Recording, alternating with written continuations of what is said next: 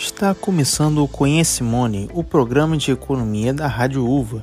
O episódio de hoje é sobre inflação. Ela é dividida em duas categorias: a de demanda, quando o dinheiro em circulação aumenta e supera estoques, e a de custos, quando a produção fica mais cara, como é no caso dos combustíveis. De acordo com a Federal Reserve, o Banco Central dos Estados Unidos, a taxa ideal de inflação é de 2% ao ano. A teoria sugere que o aumento gradual dos preços incentiva a circulação de moeda e o crescimento econômico. No Brasil, o descontrole da economia nos anos 80 e 90 resultou em um processo de hiperinflação, quando a taxa passou de 50% ao mês. Durante o auge da crise, o preço de vários produtos dobraram em menos de um mês. De acordo com o Banco Central, a inflação deve atingir 10,2% em 2021. Detalhes com a repórter Isabela Kaneski. Nem todo aumento de preço é inflacionário, que acontece em condições específicas.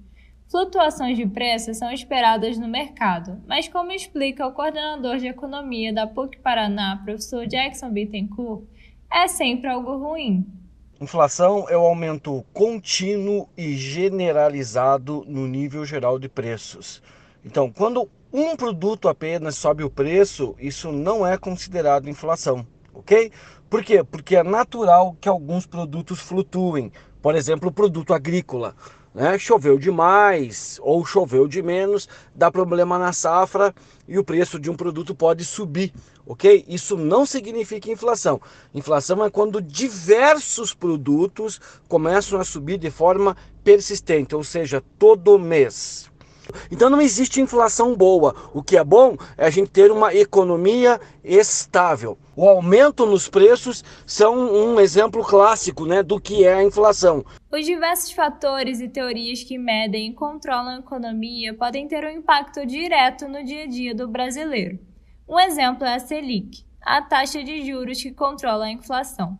Em investimentos como a poupança, ela significa retornos reduzidos como descobriu a estudante de economia Gabriela Junqueira. Sim, afetaram. É, eu deixava meu dinheiro na poupança e quando eu descobri que ela dificilmente acompanhava a inflação, isso foi um fator decisivo para eu mudar o meu ramo de investimento.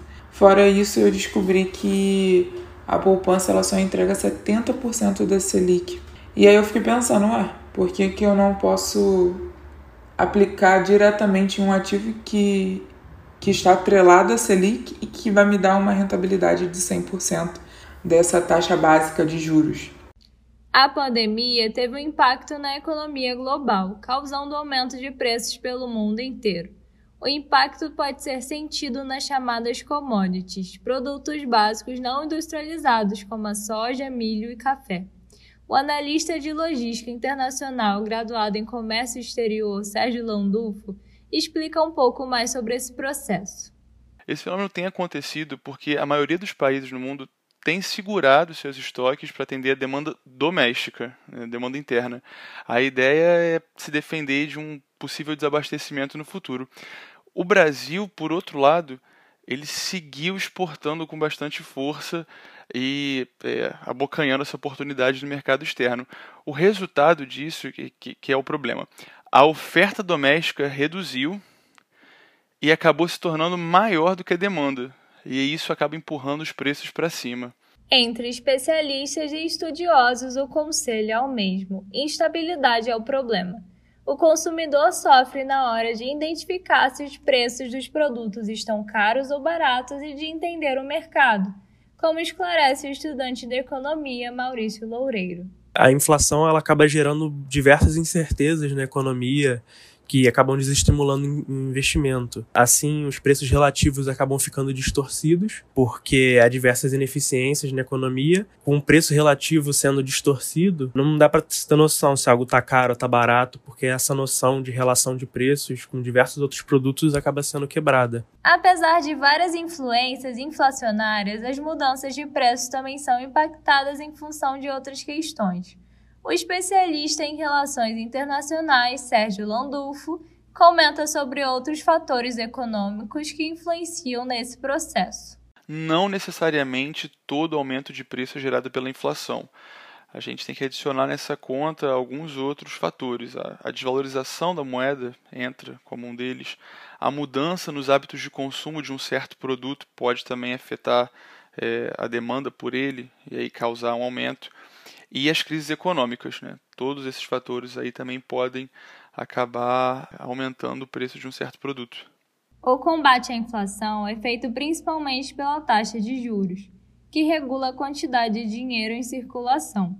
O professor de economia Jackson Bittencourt explica como a atuação do governo pode conter a inflação e o aumento nas taxas de juros. Se o governo não toma providências para segurar a inflação da demanda ou a inflação de oferta, é, é essas inflações podem virar o que a gente chama inflação inercial, ou seja, tudo começa a subir sem parar, há um descontrole completo. O, o, governo tem uma base monetária na economia, ok? Existe um volume, vamos pegar a nossa economia aqui, o real, a moeda real, existe um volume de reais na economia, ok? O que, que o governo faz? Ele controla esse volume de dinheiro em circulação.